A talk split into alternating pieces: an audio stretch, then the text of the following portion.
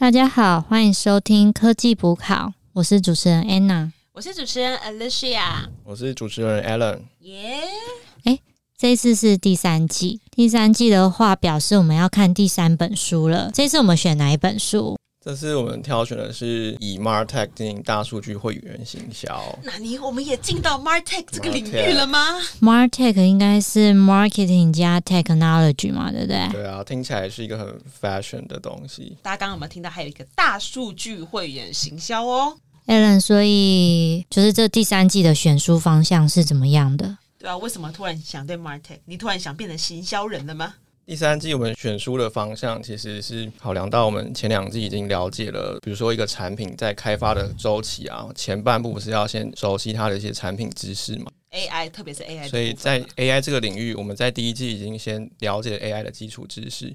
那到了第二季，我们又针对那些 AI 的商业应用有做了一些理解。没错，那这一季呢，我们是希望就是针对产品的销售、行销这一块做琢磨。终于要 go to market strategy 了。没错，我觉得很有意思诶，因为之前都是讲一些比较科技知识的部分，但是这一次这本书看起来是要把科技跟行销结合做一起，然后顺便也探讨了。大数据的部分，还有现在最行就是说你要怎么样串流量嘛，募集会员等等的。因为我最近刚好也要开始帮公司做 LinkedIn page，然后变的是说它有很多不同的一些数位指标，像现在跟以往其实真的差蛮多，就有很多东西是需要去学习，不然的话你根本连那个平台都不会用。所以我觉得刚好选了这本书的话，也可以帮助我们在很多实战的方面可以去更去了解。而且大家不要小看行销。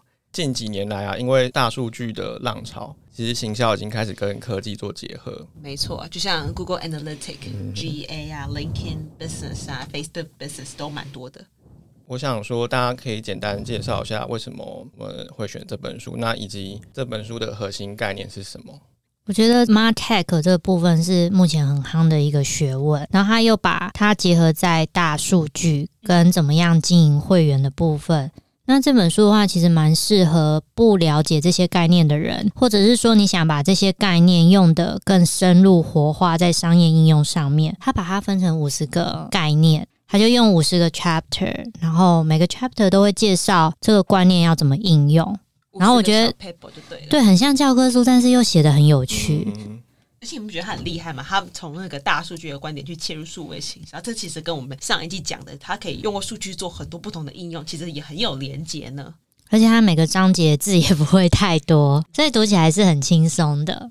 真的，我自己就是默默的就看了一半了，你看一半，按什么没把它看完？两个礼拜说看了一半，就还没看完。看完了。而且我觉得其实作者感觉他也蛮厉害的，他作者其实叫高端训嘛，然后这个人非常，这位前辈不能说这个人，这位前辈非常的厉害，他曾经在那个台湾澳美。有待过十二年，然后没有在台湾王品这边也待过，就是国际品牌处的处总经理。所以说，他无论是在广告代理啊，还是在实战的一些品牌经验里面，他都有非常多的一个经验。那还有在台湾另外一个很大的外商的叫里奥贝纳的广告代理商，也待过很重要的一个数据长的一个角色。所以我们觉得他有很多不同的理论以及实务的背景，我觉得对我们的学习应该会蛮有帮助的吧。所以综合以上，其实这本书它包含了第一个非常重要的重点，就是它简单易读。那再加上作者他有非常多年的工作经验，所以期望呢，我们可以透过这本书的作者从行销人的角度去一窥这个 Martech 的世界，这样。作者甚至还成立了一个叫做大数据热品牌创新中心，去创办了这样的一个中心。那还有像是什么亚太行销数位转型联盟协会，所以其实我相信他在一些就是无论产官学学界，其实都有蛮多可以发挥的地方。其实这本书它的核心概念就是他想结合品牌经营跟转型，然后再把大数据的科技以及 Martech 行销科技这个金三角。然后去做深入的探讨。那其实他在台湾蛮创新的领先者嘛，就刚刚阿丽莎有讲说，他创立了一个中心，然后慢去做这些研究。那这本书其实可以看到他的推荐序有很多人在写，那其中我觉得有一个写的很好，就是说这本书它有三大重点，第一个就是它很重实际案例。所以他讲的东西不是空头话，他是告诉你真的这些品牌是怎么应用的。第二个就是他很重实践。那刚刚阿丽莎也有讲嘛，他其实在澳美跟在里奥贝纳，对都是担任十二年以上，有深厚的经验。然后所以它像它里面的章节有讲到两个 chapter 是行销主管该重视的九个课题是什么，行销主管该重视的九个个人行为是什么。其实这些都是很贴近我们生活的。然后第三个重点就是它很重实战。什么叫实战？就是你要怎么做才能得到成果。所以它里面也有 chapter 在讲到说，诶，经营品牌啊，要用 P R O 取代 A I D A。什么是 P R O 跟 A I D A？那我们就是之后会讲解。然后它也哦，对啊，其实你要我现在讲也可以。说算了，然后他呢也针对就是你在做商业分析的时候，他有专门的一个 chapter，然后介绍说商业分析的六步骤要怎么做。那甚至他也有 chapter 告诉你说，我会员经营的话，我要怎么循序渐进。然后他分别分了四步骤，他是把自己的浓厚的产业经验分享出来，已经变成一个他可以活用的心法了。对啊，那我觉得你们应该像 Alan 跟 Alicia，应该常常就是听到什么大数据人才，对，然后什么分析大数据，所以其实这是近年来一个非常夯的名词嘛。你们对这有什么看法？我觉得大数据也十几年了嘛，就是蛮热门的这个领域。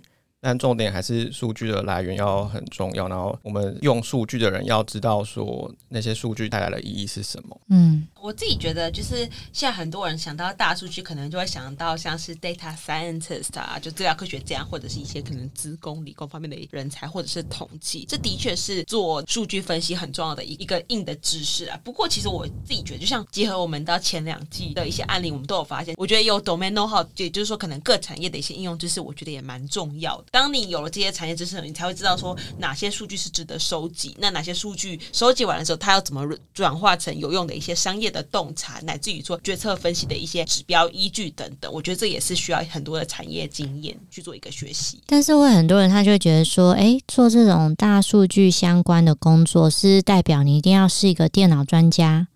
或者是你有学过统计，统计做得很好，你才能做。其实不是，应该是说现在最有价值的大数据的人才，就是你同时要有商业头脑，有产业的经验，然后懂得说你分析出来的这些资料哪些拿来做运用。然后听说，如果你要做大数据行销的话，起薪哦，就新鲜人嘛，一年是六万五千美金，美金税等于就是快一百八十万，是蛮多的诶。哇！因为作者他二零一六年的时候，他已经在澳美跟另外那家很长里奥贝纳各待了十二年，所以他应该年纪也不小吧？他二零一六年还跑去美国进修大数据预测科学，就是因为他觉得这个学问一定要学起来。对，这样他是澳美十二年，王品十二年吗？对啊，然后他他那个里奥贝纳是现在现任的现任的里奥贝纳的数据长。补充一下，里奥贝纳是现在台湾最大的以外商的身份最大的一个广告代理商。这样，嗯，那我纠正一下，就是说刚刚说的十二年，十二年是指奥美待了十二年，王品待了十二年，这样子，不是说他刚刚在那个里奥贝纳待了十二年，不过已经待很久了，已经很厉害了。反正就是一个。大神级的人物啊，所以就是大家可以跟我们一起读这本书，看一下大神写的是怎么样的。那 Alicia，嗯，我们会怎么去介绍这本书？其实话，我觉得。我们一开始像我们现在大家各位听众听到我们这一集，那主要是在分享说，哎，我们为什么要选这本书？因为我们科技补考其实还是有一个以书为脉络的重点。那我们其实第一集也是想跟大家聊聊，稍微分享一下说，哎，我们接下来这一季大概的一个方向，跟我们想了解的一些面向。那第二季开始之后，我们就开始根据这个章节，就刚刚刚刚那个 Anna 要讲，我们这边又有分了五十个 hint 嘛，那我们就会记在五十个 hint 里面去慢慢去从中去了解大数据，然后还有 Martech 以及他们跟会员行销的一些串联，以及啊相关的案例。分析，如果遇到相关的一些实事的一些分享，我们也会同时分享出来。而且重点是我们现在有 Facebook 跟 Instagram，Instagram，你就是搜寻科技补考就可以追踪我们。那 Facebook 的话，不定时的会把最新的一些科技新闻。好，搭配我们的书籍会 PO 上去，然后还有最新的集数上架。那 Instagram 部分主要就是补充我们每次录音的时候一些额外的内容，或者是我们在讲的内容时候讲很快嘛，那大家可能没听清楚，那我们会补充一些小知识在上面。